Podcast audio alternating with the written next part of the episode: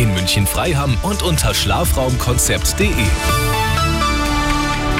Arabella München um halb sieben, das Update mit Sebastian Uhl.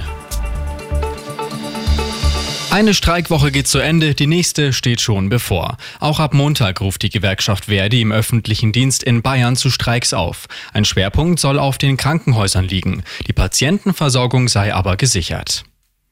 Nach dem Hamburger Amoklauf herrscht bundesweit Fassungslosigkeit. Bundespräsident Steinmeier sei in Gedanken bei den Toten und ihren Familien, schrieb er auf Twitter. Die Zeugen Jehovas dankten Polizei und Rettungsdiensten, die wohl weitere Todesopfer verhindern konnten. Ein ehemaliges Mitglied der Gemeinde tötete gestern Abend sieben Menschen und sich selbst. Die nächste Schreckensmeldung erreicht uns gerade aus Karlsruhe. In einer Apotheke läuft offenbar gerade eine Geiselnahme. Das Gebiet wurde weiträumig abgesperrt, Spezialkräfte seien auf dem Weg. Eine Gefahr für die Öffentlichkeit bestehe aber nicht. Zurück nach München. Sie ist eines der Wahrzeichen, die Mariensäule auf dem Marienplatz. Ab Montag und bis Ende des Monats wird sie umfangreich renoviert.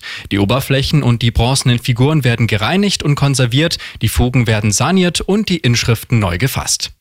Und schauen wir noch zum Sport und auf das Fußballwochenende. In der Bundesliga steht morgen das Bayern-Derby zwischen dem FCB und dem FC Augsburg an. Los geht's in der Allianz Arena um 15.30 Uhr. Die Löwen spielen bereits um 14 Uhr in Duisburg.